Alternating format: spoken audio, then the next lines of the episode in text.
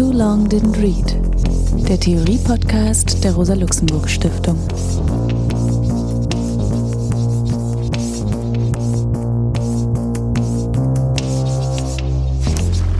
Hallo, mein Name ist Alex Demirovic. Ich begrüße euch zum Theorie-Podcast der Rosa-Luxemburg-Stiftung.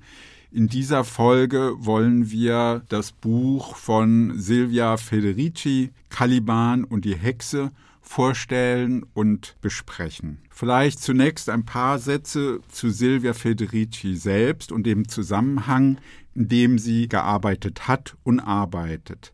Genau genommen geht es in ihren Arbeiten sehr umfangreich in einer Hinsicht um die Frage der Gewalt gegen Frauen und ihre historische Dimension. Diese Gewalt vollzieht sich kontinuierlich weiter. Das kann man an vielen Beispielen immer wieder verdeutlichen. Anfang November dieses Jahres kamen polnische Frauen zum Protest zusammen gegen eines der weltweit rigidesten Anti-Abtreibungsgesetze. Der unmittelbare Anlass war der Tod der 30-jährigen Isabella, die aufgrund eines septischen Schocks starb, nachdem sich die Ärzte weigerten, eine Abtreibung vorzunehmen. Laut UN werden jährlich viele tausend Frauen vorsätzlich umgebracht, zumeist von ihren Partnern, Freunden, Ehemännern, Dagegen richten sich Protestaktivitäten und von mit den Frauen sich solidarisierenden Männern. Diese äußerste Gewalt der Ermordung basiert auf einer Vielzahl von Gewaltpraktiken oder Benachteiligungen, Diskriminierungspraktiken im Beruf, im Alltag, bei der Entlohnung, bei der Mehrbelastung, bei Arbeiten im Haushalt, in der Familie, der Pflege, der politischen Beteiligung. Aber auch in der Art und Weise, wie der weibliche Körper eingesetzt wird für die Bewerbung von Produkten, so dass man sagen kann, die bürgerliche, die kapitalistische Gesellschaft ist tiefgreifend von dem Geschlechtergegensatz der Herabwürdigung der Frauen und der Aufwertung von Männern durchzogen.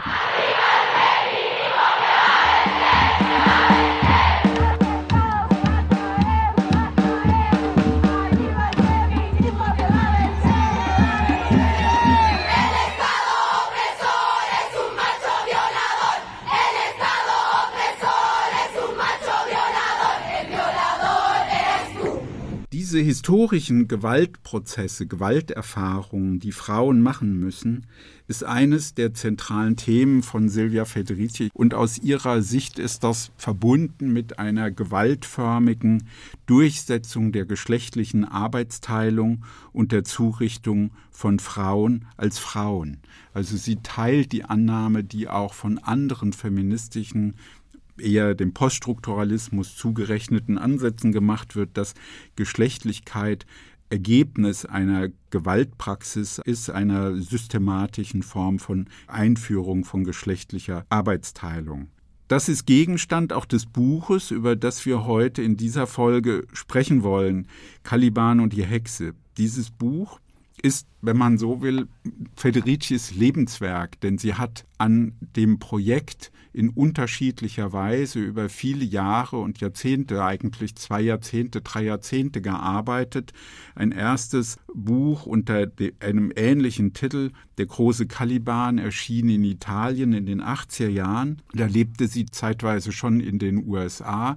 1984 bis 87 ging sie nach Nigeria, um dort an der Universität zu lehren und kehrte dann in die USA nach New York zurück, um dann dort zu lehren. In diesen Zeiten war sie engagiert in der Frauenbewegung, im Kampf der Frauen für Lohn für Hausarbeit, war also in dieser Bewegung selbst maßgeblich beteiligt. Und dieses Buch ist von ihr nach ihrem Selbstverständnis auch geschrieben worden, dann 2004 publiziert mit der Kritik an einerseits einer eher kulturell orientierten feministischen Position die patriarchale Herrschaft als etwas Überhistorisches verstanden wissen wollten, auf der einen Seite und auf der anderen Seite eine sozialistische Tradition, die die patriarchalen Ausbeutungsverhältnisse mit dem Kapitalismus verbinden, aber eben andere Aspekte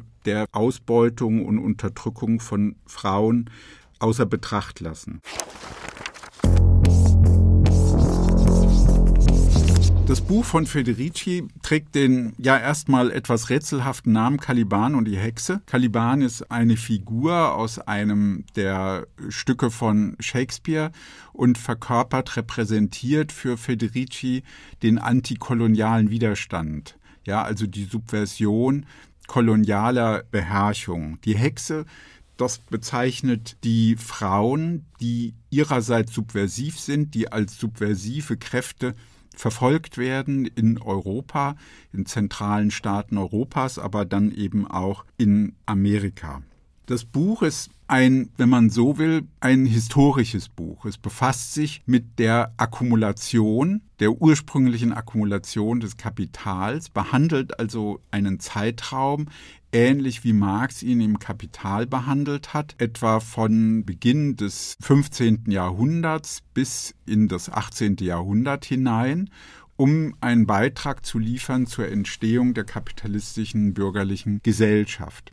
Es klingt also zunächst mal so, wie wenn es nur ein historisches Buch wäre, aber ich glaube, dass es ein Buch ist, in dem Geschichte in systematischer Absicht geschrieben wird, ganz, wenn man so will, im Verständnis von Walter Benjamin oder Michel Foucault, eine Geschichte der Gegenwart, also eine Geschichte, die immer noch wirksam ist, Herrschaft, die nicht aufgehört hat und die Kontinuität versucht herzustellen. Und sie zeichnet genau genommen die konstitutiven Praktiken des Bürgertums seit dem 15. Jahrhundert nach, um in dieser Weise zu zeigen, wie das Leben der Frauen durch kapitalistische Verhältnisse geprägt wird. Dabei geht es also im Schwerpunkt um die Situation, die Herstellung von Weiblichkeit, von Frauen und ihrer Zurichtung, der Zurichtung ihrer Arbeitskraft, eingebettet in den Zusammenhang kapitalistischer Produktionsverhältnisse. Es ist aber auch mehr, weil sie das in den Zusammenhang stellt der Praktiken der Kolonialisierung,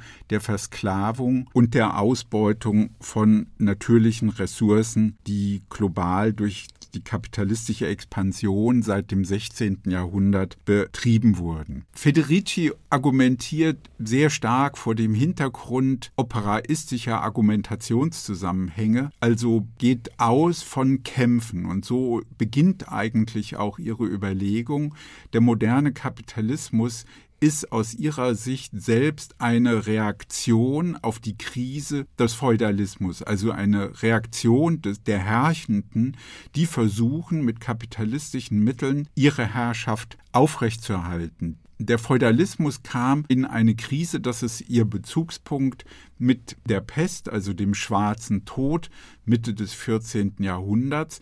Der schwarze Tod hatte zur Folge, dass etwa ein Drittel der Bevölkerung in Europa an der Pest gestorben ist und das zu einer tiefen Störung der Macht- und Herrschaftsverhältnisse geführt hat. Denn es gab zu wenig Arbeitskräfte. Auch die Feudaleigentümer sind ja an dieser Seuche gestorben. Dasselbe ist mit Patriziern in den Städten geschehen und das gab für die Leibeigenen, für die feudalabhängigen Beherrschten enorme Möglichkeiten, sich zu befreien, selber Land urbar zu machen, sich Land anzueignen, höhere Löhne zu fordern.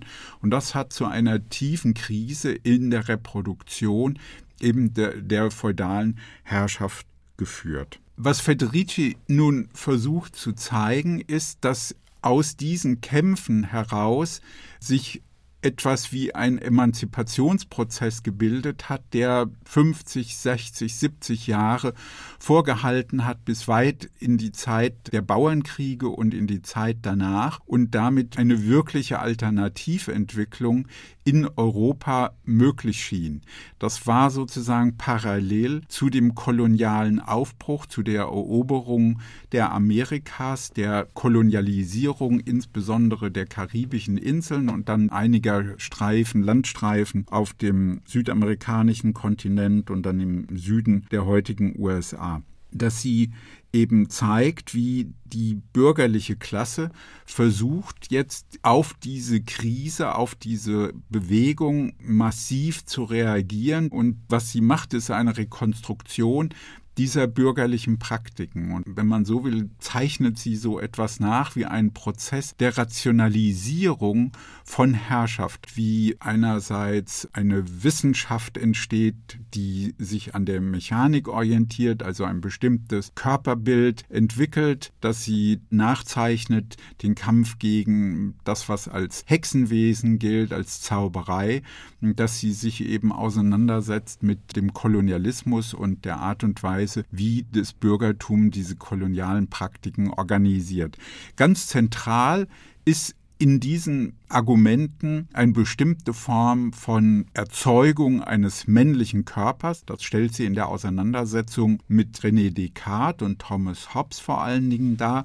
Es ist interessant, dass sie ganz anders als Foucault nicht diese, wenn man so will, alltäglichen Texte bürgerlicher Herrschaft liest und diskursanalytisch deutet, sondern dass sie sich auf ganz zentrale bürgerliche Philosophen bezieht und nachzeichnet, wie deren Körperphilosophie einen bestimmten Typus von Mann schafft, nämlich einen Mann, der keinen Körper hat, der von sich selbst eben weiß, also ich denke, also bin ich, also die Abstraktion von Körper, von Gefühlen, also reines Bewusstsein, die den Körper als etwas betrachtet, der ein Instrument ist, der geführt werden muss, die Männer, die die Haltung haben, das Selbstverständnis haben, dass sie ihren Körper führen, souverän darüber verfügen, ihn kontrollieren. Das ist eines der Rationalitätsgesichtspunkte, die sie geltend macht als Bestandteil des bürgerlichen Denkens, was dann in einer gewissen Weise an diesem Punkt auch gegen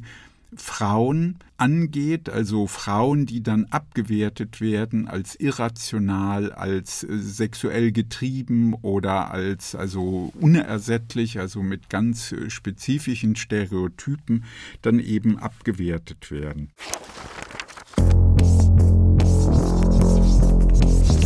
Zentrale Überlegung von Federici ist, dass diese Herrschaftspraktiken in hohem Maße mit bevölkerungspolitischen Zielen verbunden sind. Denn die Grunderfahrung der Herrschenden eben im 14. und 15. Jahrhundert war ein starker Verlust an Bevölkerung, an Arbeitskräften und damit eben auch einhergehend eine tiefe Krise der Herrschaft. Also ist Ihre Überlegung, dass die Herrschenden sich seit dieser Zeit ganz systematisch bemühen, bevölkerungspolitisch in die Reproduktion, und Reproduktion heißt in Ihrem Fall in das generative Verhalten, also in die Familienpraktiken, in die Zeugung von Kindern, sich einzumischen. Zeugung wird bei ihr auch als eine aktive Tätigkeit der Frauen verstanden und deswegen geht es für die Herrschenden massiv darum, eine Kontrolle über den Körper von Frauen zu entwickeln, also so dass ihr Verhalten gezielt gesteuert werden kann, was natürlich selbst eine Wahnfantasie ist, aber doch ganz viele politische Praktiken in Gang setzt. Und eine der Arten und Weisen, wie diese Kontrollpraxis ausgeübt wird, das ist aus ihrer Sicht die Schaffung, die Durchsetzung der geschlechtlichen Arbeitsteilung zwischen Männern und Frauen und was man auch als Hausfrauisierung der Frauen charakterisieren könnte, also ein neuer Typ von Reproduktion im engeren Sinne, also der familialen Reproduktion, der Versorgung in der Familie, der Pflege, also all diese des ganzen Komplexes, also das, was eben in anderen Zusammenhängen auch als Care-Arbeit bezeichnet wird.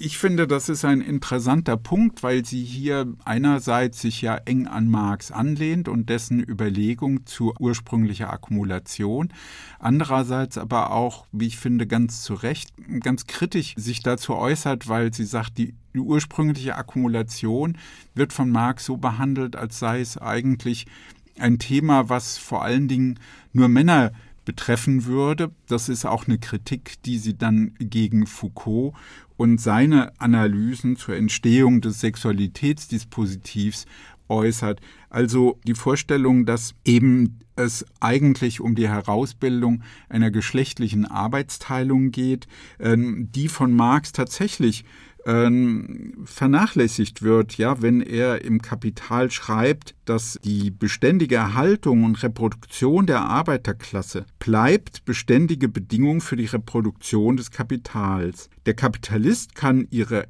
Erfüllung getrost dem Selbsterhaltungs- und Fortpflanzungstrieb der Arbeiter überlassen. So schreibt Marx im Kapital und Federici zeigt, dass das einfach in dieser Form überhaupt nicht stimmt ähnlich an diesem Punkt wiederum auch wie Foucault, dass nämlich das Bürgertum seit dem 15. Jahrhundert ganz kontinuierlich und systematisch familienpolitische Ziele verfolgt, eben um sicherzustellen, dass es genügend Arbeitskräfte gibt. Das setzt sich natürlich nicht immer in die Wirklichkeit um, aber es gibt jedenfalls diesen starken Antrieb.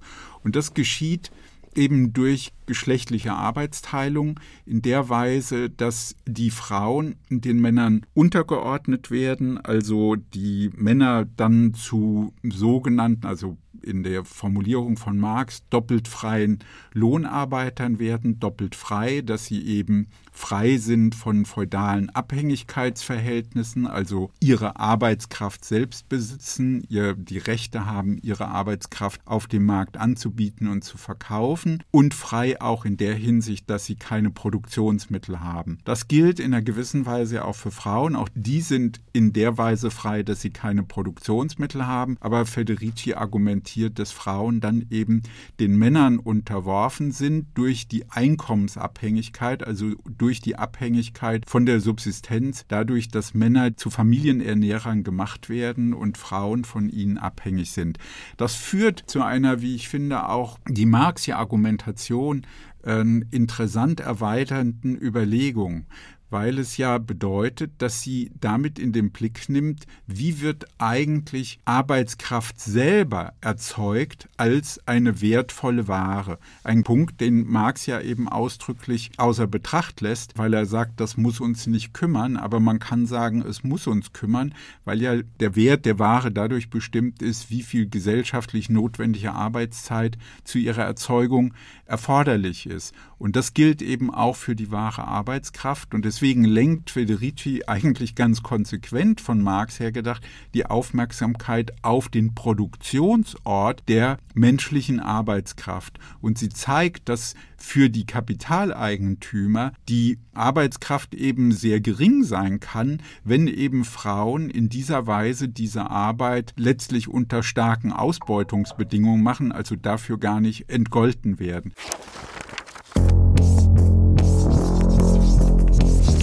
Der historische Prozess der Akkumulation bedeutet also Freisetzung der Lohnabhängigen, der Lohnarbeitenden und das heißt eben Männer und Frauen, die dann eben selber nochmal gespalten werden. Also das ist ja eine der zentralen Thesen des Buches, dass sie, dass Federici die herrschaftssoziologische Überlegung hat, es ist eine Praxis von Teile und Herrsche.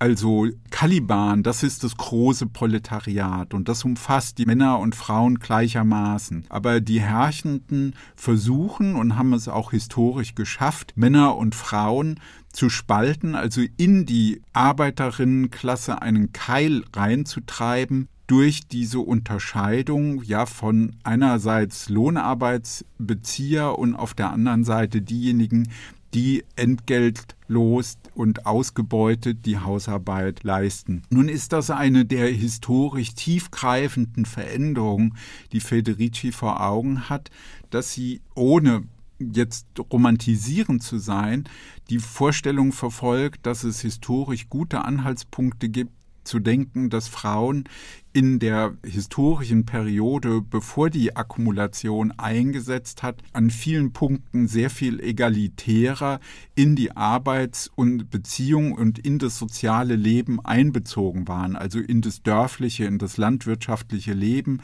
aber dass sie auch selbst unternehmerisch in Zünften aktiv waren, also Handwerke lernen konnten und dass in diese Aktivitäten, in diese Lebensverhältnisse hinein die geschlechtliche Arbeitsteilung eben gewaltförmig hineingetrieben wurde, um eben diese familien- und bevölkerungspolitischen Spaltungslinien zu erzeugen. Dafür nimmt sie als Anhaltspunkt und Hinweis die Hexenverfolgung. Das ist aus ihrer Sicht eine der maßgeblichen Formen, wie die bürgerliche Klasse, die diese Spaltung organisiert hat. Das heißt, aus ihrer Sicht ist Hexenverfolgung nicht ein Relikt, etwas Vormodernes, Traditionales, eine Reaktion der etwa der Kirche auf den Verlust von religiöser Herrschaftsausübung, sondern umgekehrt ist die Hexenverfolgung, die Hexenjagd etwas, was die moderne kapitalistische Gesellschaft einläutet, und zwar von der Seite der Reproduktionsbedingungen her, also eben mit Gewalt durchsetzt, dass Frauen eben damit signalisiert bekommen, wo ihr Lebensbereich in Zukunft zu sein hat und welche Erwartungen sie an die alltäglichen Praktiken haben sollen, nämlich genau genommen sich dem Mann unterzuordnen, der Ehe unterzuordnen, also im Eheverhältnis unterzuordnen und ihre sexuellen Ansprüche, ihre Ansprüche auf eigenständiges Arbeiten eben zu lassen und eben sich diesen Herrschaftsbeziehungen einzufügen. Anders als der Buchtitel nahelegt, ist Hexenverfolgung nicht das ganze Buch, sondern ein Abschnitt, in dem sie ausführlicher auf diese Frage eingeht. Das setzt ein Hexenverfolgung im 15. Jahrhundert, hat dann den Höhepunkt in den Jahren 1560 etwa bis 1630, 1640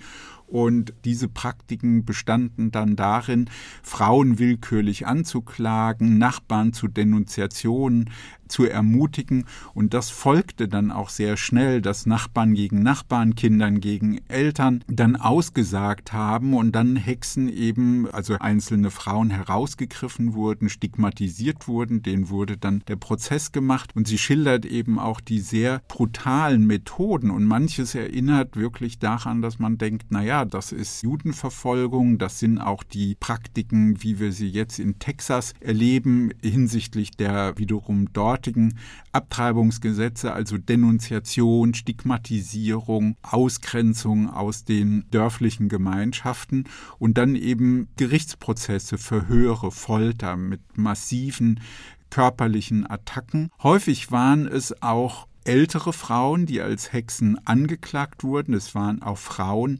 von denen Federici annimmt, dass sie besondere Kenntnisse hatten, was die Möglichkeiten der Verhütung anbelangt, die als Heilerinnen tätig waren, die als Hebammen den Frauen bei den Geburten geholfen haben. Und es führte dann eben auch zu massiven Veränderungen in diesen Praktiken, weil dann diese Frauen das Verbot hatten, weiterhin diese Tätigkeiten der Beratung, der Heilung, der Hebammen Hebammenhilfe auszuüben und Hebammen, soweit es sie noch gab, aufgefordert wurden, dann Frauen zu kontrollieren, ihre Schwangerschaften zu überwachen, um zu verhindern, dass Frauen doch von sich aus noch Abtreibung vornehmen oder ein Kind verschweigen, um es dann eben am Ende nicht aufziehen zu müssen aufgrund der Mangellage, in der sie sich befunden haben.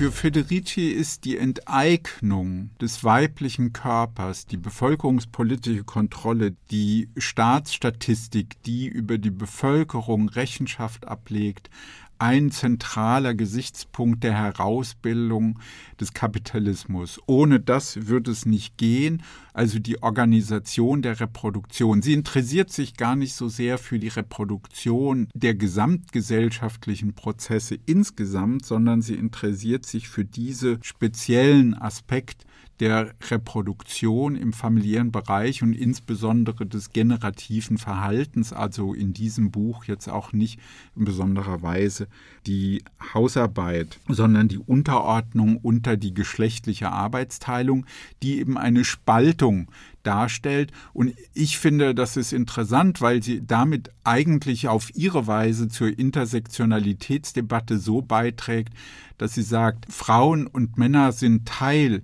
des Proletariats der arbeitenden Klasse und sollten an diesem Punkt eine Einheit bilden. Also das heißt auch, wenn man so will, ein Appell oder ein Versuch, Einsicht bei den Männern zu erzeugen, dass die Gewalthaftigkeit ihres Verhältnisses gegenüber Frauen selbst eine Form ist, wie sie der Herrschaft unter Kapitaleigentümer unterworfen sind. Also an diesem Punkt eine Solidarität, eine Solidarisierung mit den Frauen zu entwickeln und andere, insgesamt andere Praktiken im Alltag der Reproduktion, der Familie, des Haushaltes zu verfolgen. Dafür gibt es eine Reihe von Beispielen, dass es solche Praktiken eben des gemeinschaftlichen Lebens in den Dörfern gab. Und natürlich würden wir heute uns fragen müssen, wie wir das unter anderen gesellschaftlichen Verhältnissen wieder aufgreifen können. Das alles ist Teil einer großen Strategie der Rationalisierung von Herrschaft hinsichtlich des Geschlechts, aber es verbindet sich eng mit dem Sklavenhandel, also mit der Verfügung über Sklaven, und es verbindet sich eng mit dem Kolonialismus und der Eroberung von großen Landstrichen auf dem Planeten und damit eben auch dem Zugriff auf Bevölkerung weit entfernt von Europa.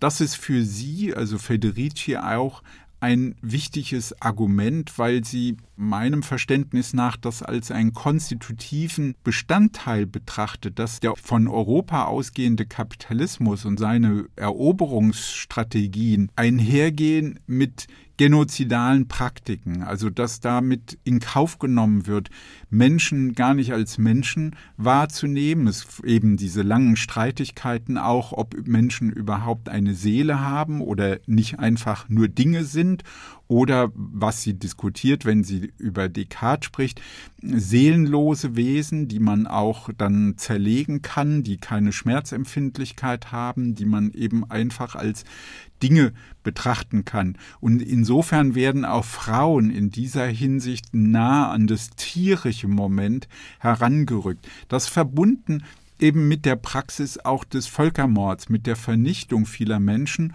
oder der Verfügung über Sklaven, die ihrerseits dann eben als Dinge betrachtet werden und deren Tod durch Überarbeitung oder durch grausame Behandlung oder viele Menschen sind ja auch schon gestorben durch die Art und Weise, wie sie von Afrika in die Karibik oder in die Amerikas transportiert wurden. Also das alles in Kauf zu nehmen. Aus ihrer Sicht bildet das alles einen Zusammenhang und das ist ja auch nochmal wichtig zu betonen, dass insofern Kolonialismus und Sklaverei und Sexismus nach ihrem Verständnis eng verbunden ist mit der kapitalistischen Dynamik. Von daher wäre es für sie, so würde ich das interpretieren, gar nicht einfach nur eine Frage der Intersektionalität, also wie kommen verschiedene Dimensionen von Herrschaft oder Ungleichheit zusammen, sondern Andersherum sind diese Dinge von vornherein gemeinsam konstituiert, gemeinsam haben sie sich entwickelt und sind sozusagen nachträgliche Spaltungen der Menschen hinsichtlich des Geschlechts oder hinsichtlich der Herkunft, der Hautfarbe, also im Fall des Rassismus, weil es im Prinzip alles aus dem Prozess heraus der Verfügung über Arbeitskraft und über Bevölkerung, also über Arbeitskräfte, erklärbar ist.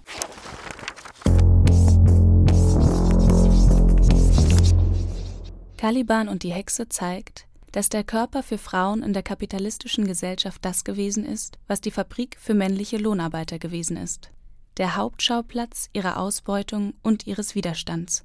Denn der weibliche Körper ist vom Staat und von Männern angeeignet und gezwungen worden, als Mittel der Akkumulation und Reproduktion von Arbeit zu fungieren.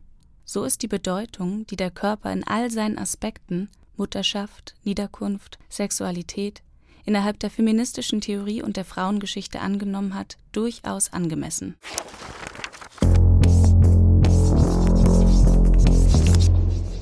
Ja, ich begrüße Susanne Schulz heute für unser Gespräch über das Buch von Federici. Ein paar Worte zur Vorstellung. Susanne ist Soziologin, Privatdozentin an der Goethe-Universität in Frankfurt, Mitglied des Herausgeberinnenkollektivs Kitchen Politics. Hallo. Ja, hallo, vielen Dank für das Gespräch und die Einladung. Ja, was ist denn Kitchen Politics?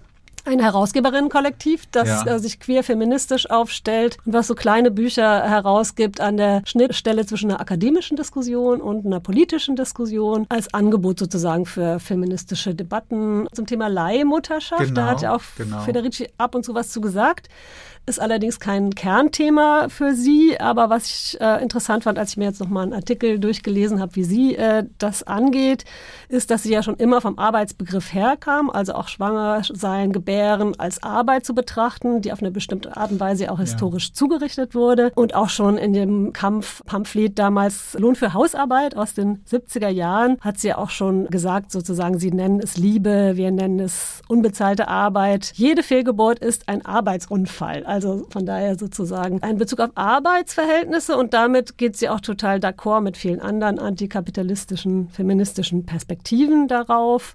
Also das nicht so bioethisch zu sehen als äh, informed consent, einmal unterschrieben. Es ja. ist eine freiwillige, altruistische Handlung zwischen zwei Frauen. Die genau. eine schenkt der anderen das Kind sozusagen, ja. sondern es ist äh, eingebunden in globale ausbeuterische Arbeitsverhältnisse, in auch koloniale Geschichten der Zuweisung von Arbeit. Wer macht diese Arbeit für andere? Also von daher daher ist sie da sozusagen auch eine, die immer schon aus dieser Perspektive gesprochen hat. Ich finde jetzt in Ihren Überlegungen etwas, was ich in anderen Ansätzen zum Biokapitalismus immer vermisst habe, nämlich was genau ist eigentlich das Kapitalistische daran, ja, an der Leihmutterschaft, an reproduktionsmedizinischen Vorgängen.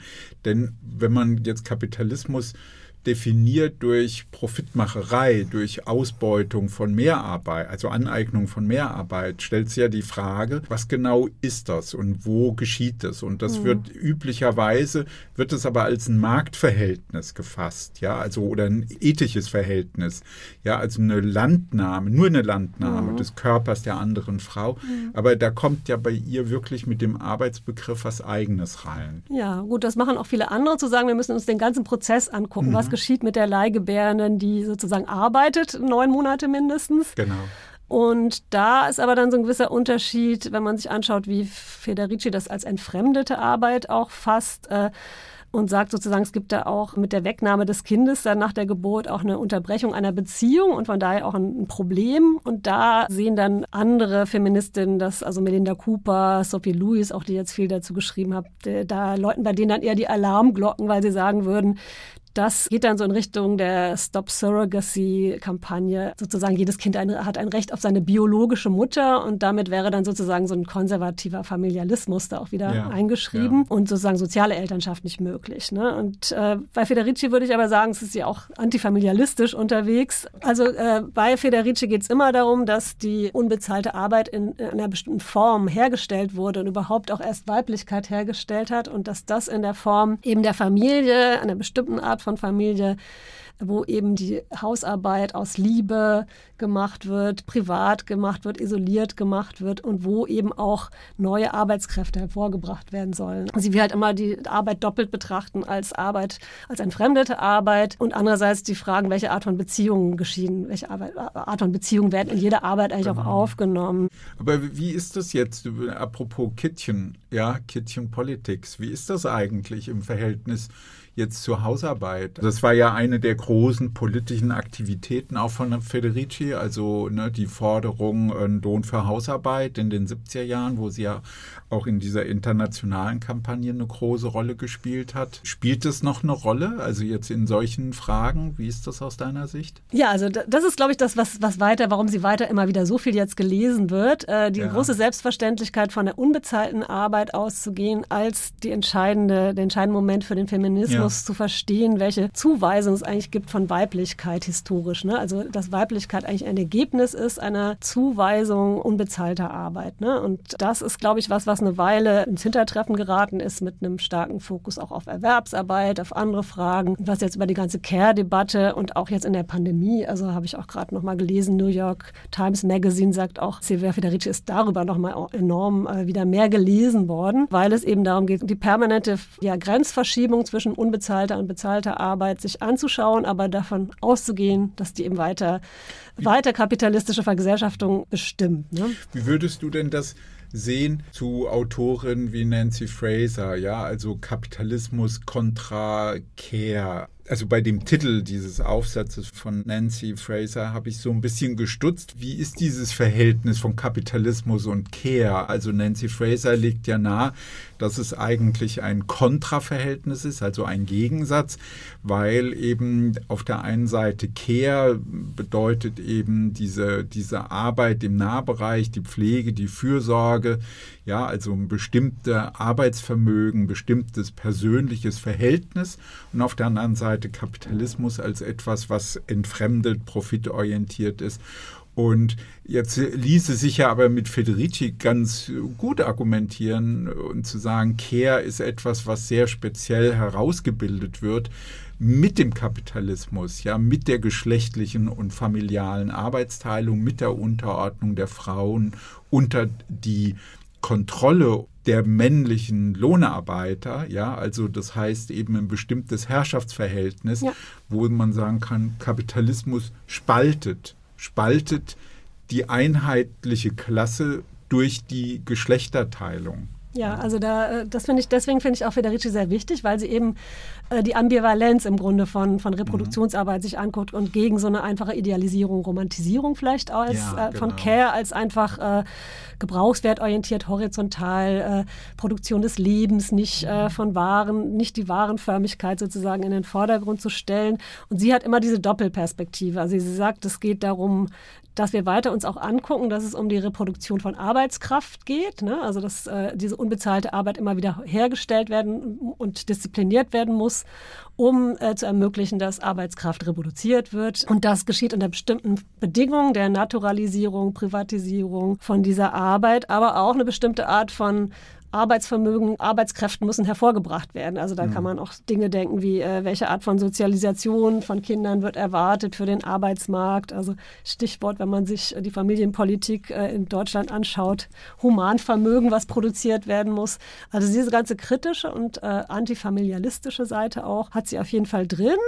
Aber sie sagt immer, und deswegen spricht sie auch weiter von Reproduktionsarbeit. Ne? Ja. Äh, andererseits sagt sie auch, es geht natürlich nicht um die Produktion von Arbeitskräften, sondern um die Produktion von oder Reproduktion von Menschen. Und da ist immer der, der Überschuss immer das, äh, was nicht förmlich organisiert werden kann und was auch immer eine Möglichkeit ist, zu sehen, welche anderen Art von Beziehungen äh, werden da aufgebaut, welche Subjekte werden immer auch widerständig entstehen dadurch. Aber sie sagt, gerade dieses Spannungsverhältnis für Feminismus in Bezug auf diese Arbeit ist zentral. Ne? Und da mhm. finde ich es auch wichtig, äh, in diesen ganzen posthumanistischen Debatten teilweise, wo wir jetzt viel über Interdependenz, Interrelationalität äh, wird gefeiert, ne? Sorgearbeit wird gefeiert als das eigentliche Conditio Humana. Ne? Also so, das ist sozusagen das, wo ich sie auch gut finde. Federici hat ja einen starken Bezug auf subsistenzwirtschaftliche Produktionsformen von gemeinschaftlichen Praktiken und ist ja immer wieder auch sehr kritisch gegen Judith Butlers Arbeiten, die ja ein Geschlecht auch sehr stark als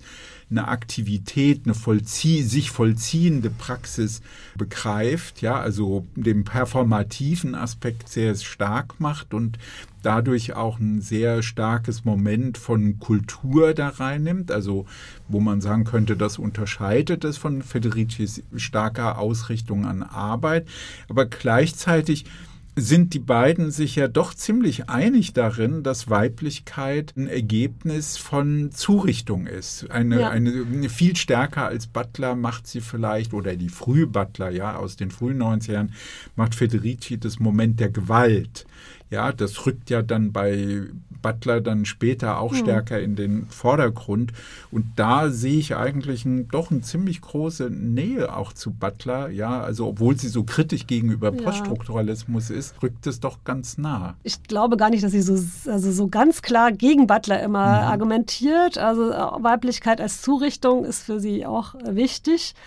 Und im Grunde es, äh, geht es da oft darum zu sagen, eigentlich rennt Butler sozusagen offene Türen ein und ja, äh, okay. eher so das Argument zu sagen, also eine gewisse beleidigte Position bei Federici, äh, wir haben Weiblichkeit und Heteronormativität schon immer als soziales Konstrukt und als Produkt einer bestimmten Geschichte gesehen und immer schon Biologie auch als Herrschaftsmechanismus kritisiert. Ja. Da gibt es große Ähnlichkeiten und wenn man sich so genauer anguckt, dann spricht sie oft darüber, dass eher die Butler-Rezeption für sie ein Problem ist als Butler selbst selbst. Sie meint halt, also Butler selbst ist da nicht das Problem, sondern eine bestimmte sehr kulturalistische Aneignung, so eine voluntaristische Vorstellung, wir könnten innerhalb unserer eigenen Praktiken äh, Geschlecht anders performieren und darüber das Problem lösen. Und dann würde sie immer sagen, das müssen wir als Teil einer Zurichtung von Arbeitsvermögen und Arbeitsweisen uns anschauen und nur dann, also aus, wie es ja auch in der queeren Debatte dann kam, queere Ökonomiekritik kam ja auch wieder äh, dann ist das was, was sehr nah an ihr wieder dran ist auch. Von daher denke ich mal, äh, es gibt sowas wie eine queere Ökonomiekritik, die sie auch stark mit vertritt. Und da gibt es dann wieder die Frage, warum sie sich so stark auf ein politisches Subjekt der Frau an sich bezieht. Das wäre vielleicht eine weitere, weitere Kontroverse. Aber weißt du, mich interessiert es schon an diesem Punkt, weil ich finde, Butler macht den Körper stark hinsichtlich der Performance von Weiblichkeit. Mhm, ja. Bei Federici sie betont zu Recht, dass sie den Körper sehr, sehr stark, ne, das ist ja ihre mhm. Kritik an Foucault und an Butler, dass sie den Körper so stark in den Blick nimmt. Aber sie nimmt ihn eben auch vor allen Dingen sehr stark in den Blick als arbeitender ja, Körper. Ja, das auf jeden Fall. Ja. Das ist sicher ein und, zentraler und dadurch Unterschied. kommt so eine ganz andere Akzentsetzung ja. rein. Und es lässt aber diese ganze andere Frage der, der kulturellen Ebene, also sexy Bodies, also wie wird der weibliche und der mhm. männliche mhm. Körper inszeniert, die Muskulatur, das Auftreten, also alles das, was ja, auch in vielen kritischen Ansätzen dann in den Blick genommen wird. Ne? Ja, das ist auf jeden Fall was, was sie nur, also was sie insofern auch richtig findet, zu gucken, wie experimentieren wir mit anderen ja. Männlichkeiten und Weiblichkeiten, beziehungsweise über eine Überschreitung des mhm. Ganzen. Das sagt sie auch, ist wie so ein Experimentieren mit Commonings, weil sie es immer in Zusammenhang denkt mit Arbeit. Also sie denkt immer, dass wir die Veränderung von Weiblichkeit und Männlichkeit und die Auflösung letztendlich als Ziel nur erreichen können, wenn wir auch die Arbeitsordnung verändern. Ne? Und das wirft sie dann auch vor, wenn es sozusagen bestimmte Männlichkeiten und Weiblichkeiten abgekoppelt davon diskutiert werden. Worauf ich aber noch hinaus wollte, weil das auch was ist, was dauernd auch immer diskutiert wurde, warum sie sich immer noch auf das politische Subjekt der Frau an sich bezieht. Und da sagt sie, das ist eine Allianz, die natürlich sich auf die historische Zuschreibung bezieht und auch alle, die sonst feminisierte Körper be zugeschrieben bekommen, sind damit eingeschlossen. Ich finde trotzdem, dass sie eigentlich da so ein bisschen stehen geblieben ist, zu sagen, wir können auch andere Begrifflichkeiten finden für diese Allianzen, ne? auch gerade aus einer antirassistischen antikolonialen Perspektive äh, Frauen im Plural zu sprechen oder so transversale Feminismen sind andere Ansätze.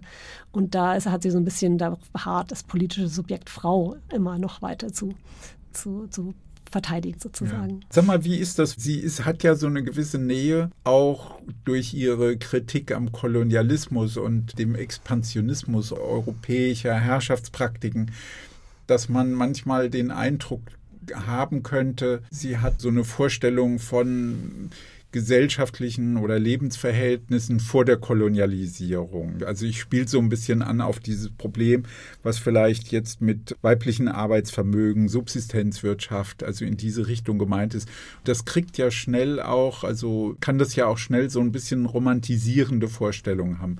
Du hast das jetzt aber durchaus eher so ein bisschen kritisch dagegen gesetzt. Naja, sie setzt ja schon auf Commoning, ein zentraler Bezug bei Federici. Commoning, das meint erstmal, dass wir jenseits von Markt und jenseits äh, der Familie, jenseits des Staates uns selbst äh, kollektiv organisieren, zusammen Dinge produzieren, uns reproduzieren und äh, versuchen sozusagen auf einer kollektiven Ebene das zu tun. Commoning als Prozess auch immer genannt statt Commons, weil es immer ein politischer Kampf ist und immer das das ist, macht Federici sehr klar immer auch eine, äh, ja, ein spannungsreiches Feld, das auch, in dem wir da aktiv sind. Und sie setzt auch, gerade nachdem sie in Nigeria war, nochmal mehr auf die Frage, wie können wir sozusagen uns un stärker unabhängig machen, auch von der Abhängigkeit von Lohn setzt sie auch darauf, eben Subsistenzarbeit als eine Möglichkeit, sich jenseits der wahren Welt sich zu organisieren oder sich sozusagen äh, sein Überleben zu sichern.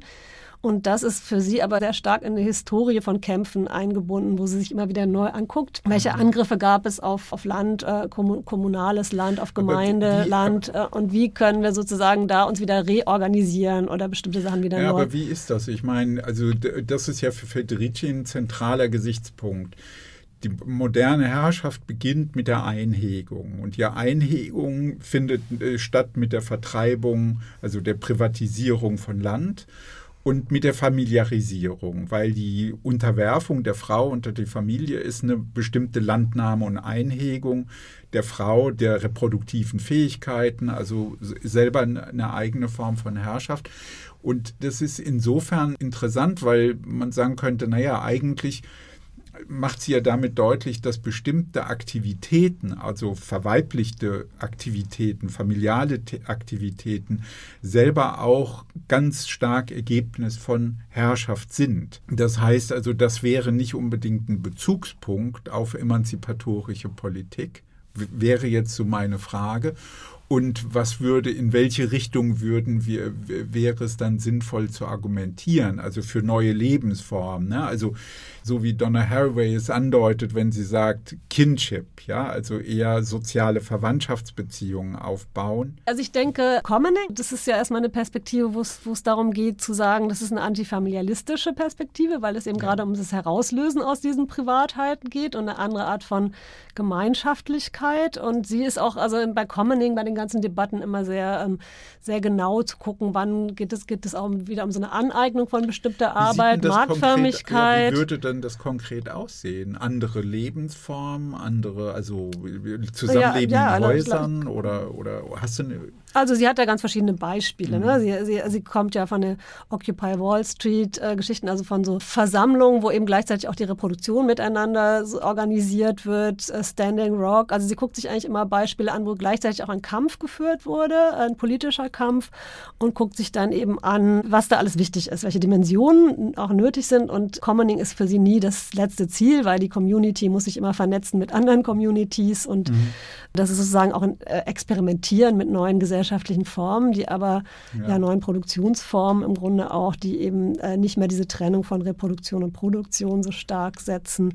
Und da ja, hat sie dann Beispiele für Urban genau. Gardening, mhm. hat sie, ja, das ist sozusagen ihr eigenes Homebase-Ding, glaube ich, zu sagen, sozusagen, okay. da passieren verschiedene Dinge auf einmal und das, die müssen auch auf einmal passieren und das muss man sich jeweils genauer angucken, ne, ob das da wirklich passiert oder nicht. Ne. Das finde ich auch erstmal einleuchtend. Sie hat allerdings dann relativ wenig die Frage, welche Kämpfe muss es auch gegenüber dem Staat Staat geben? Welche Arbeitskämpfe muss es weiter geben? Also wenn sie nach ihrer politischen Perspektive gefragt wird, schaut sie oft auf diese Dinge, ja. auf Commoning als Perspektive. Aber äh, wenn man sich dann genauer die ganzen Positionen durchliest, äh, dann äh, bezieht sie sich auch auf Domestic Workers, Streiks, Kämpfe, Arbeitskämpfe oder im Grunde immer wieder auch Lohn für Hausarbeit dann doch wieder als äh, Frage an den Staat gerichtet. Warum ist das alles unbezahlte Arbeit? Welche Kämpfe gibt es denn, diese Arbeit zu bezahlen? Ne? Na, sie weist ja auch historisch darauf hin, dass der größte Teil der Arbeiterinnenklasse eben im Dienstleistungsbereich war. Das ist ja auch historisch gesichert. Das ist auch interessant, dass jemand wie E.P. Thompson, wenn er über die Entstehung der Arbeiterklasse schreibt, dann auf die Dienstboten gar nicht mehr eingeht, sondern eben vor allen Dingen auf die Textilarbeiter und Maschinenbauer und so. Ja, und der größte Teil der britischen Arbeiterinnen damit gar nicht mehr in den Blick kommt. Ne? Aber gleichzeitig stellt sich ja dennoch die Frage, wie ist sozusagen ein Gesamtkonzept Gibt es so eine Idee von ihr? Weil sie ja tatsächlich auch ganz viel über moderne Industriearbeiterschaft schreibt, indirekt, ja, wenn sie den männlichen Familienernährer vor Augen hat, ja, und das rückt ja schon auch so ein bisschen das in den Blick. Und Commoning ist ja schwierig. Also das kann natürlich landwirtschaftliche Produktion, bei Software geht es ganz gut, bei anderen Bereichen ist es dann wieder schwieriger sich vorzustellen. Deswegen frage ich so nach Also ich finde, das ist halt eine Frage, von welchen, von welchen Arbeiten aus schaut man sich die Dinge an. Und ja. da schaut, sie schaut sich eher von der unfreien, unbezahlten Arbeit. Sie hat immer einen Bezug auch auf äh, Kolonialismus und auf die am meisten prekär ausgebeuteten äh, Arbeitsverhältnisse. Ne? Also zum Beispiel finde ich auch interessant, dass sie Lohn für Hausarbeit sich angeschaut hat, also damals äh, so entworfen hat und gesagt hat, eigentlich ist der Kampf, den es davor schon gab, der der Welfare Mothers, äh, damals so genannt, also der schwarzen Frauen, die sich für Bezahlung des Kinderaufziehens durch den Staat als Recht ne, eingesetzt haben. Also ich würde sagen, das Ganze der, der Arbeit anschauen ne, und davon auszugehen, ist halt äh, zentral. Und da ist die Frage, welche Kämpfe guckt man sich an? Also sie hat einen starken Bezug auf Bewegungen im globalen Süden und äh, da können sehr viele Leute sehr viel in ihren aktuellen Kämpfen mit ihren Fragen ja. anfangen. Lass mich da kurz einen Satz einschieben. Du hast ja vorhin davon gesprochen, dass auch in der New York Times äh, beobachtet wird eine, eine neue Rezeption der Arbeiten von Federici, dass es auch eine internationale Bezüge gibt. Wie schätzt du das ein? Ihre Wirkung. Also ja. sie ist wirklich, in, sie wird enorm viel gelesen. Also als eine antikapitalistische, materialistische Feministin wird sie rezipiert sehr breit in Lateinamerika in den wichtigen mhm. feministischen Kämpfen, wo wir gerade alle nur hinschauen können, was da passiert, in den Massenmobilisierungen. Veronica Gago als eine berühmte äh, sozusagen organische Intellektuelle des argentinischen Feminismus bezieht sich ebenso drauf auf sie wie wie äh, indigene Feministinnen in Guatemala, die sozusagen sich anschauen, wie, wie äh, was für ein Prozess auch in den indigenen äh, Gemeinschaften passiert, wo es immer noch einen permanenten Prozess gibt der Disziplinierung sozusagen von weiblicher Arbeit, also wo es eine Geschichte gibt der Zerschlagung von Gemeinschaften eben durch durch die Landaneignung und dann eben auch eine, ähm, Angriff auf eine andere Art von Weiblichkeit, die es noch gibt, die eben stärker kommunitär organisiert ist und stärker mit, mitorganisierend das kommunale Leben und wo es eben dann auch eine stärkere Disziplinierung in Richtung eines modernen Geschlechterverhältnisses gibt. Und mhm. das, das finde ich auch, das ist, da knüpfen ganz viele an, die so ihre Texte vielleicht auch wirklich diese äh, Caliban and the Witch dann lesen und zu so sagen, okay, das ist ein permanenter Prozess, der bei uns auch noch mhm. passiert und wo wir auch das moderne Geschlechterverhältnis als ein koloniales Geschlechterverhältnis im Grunde verstehen ja, können. Das ne? ist ja einleuchtend, mhm. diese, dass die, die Einhegungspraxis eben tatsächlich ein Prozess, der auch immer mhm. weitergeht und immer wieder neu, neue Formierungsprozesse stattfinden. Aber ich frage mich dann, wie ist das mit Blick auf die Frage der Subsistenzwirtschaft? Ne? Also wenn man jetzt für den landwirtschaftlichen Bereich denkt, ne, dass ja immer mehr Landflucht äh, stattfindet, es also zu einer Verstädterung kommt. Von daher auch bestimmte Formen von gemeinschaftlicher Produktion eher erschwert wird, aus ökologischen Gründen, aus Gründen des Vordringens von kapitalistisch organisierter Landwirtschaft oder Bürgerkriegen. Also dass es ja auch da schwieriger wird. Und dann die Frage, wie lassen sich solche Commoning-Praktiken in anderer Weise fortsetzen und aufgreifen und entwickeln. Ne? Also das wäre ja, also das ist einmal, denke ich, gibt es auch in Lateinamerika gerade eine große Debatte um sowas wie äh, den sozialökologischen Feminismus, also die mhm. Kämpfe in den mhm. Städten, auch die Kämpfe, äh, die anti-extraktivistischen Kämpfe zu unterstützen, ja. die immer noch passieren weiter. Ne?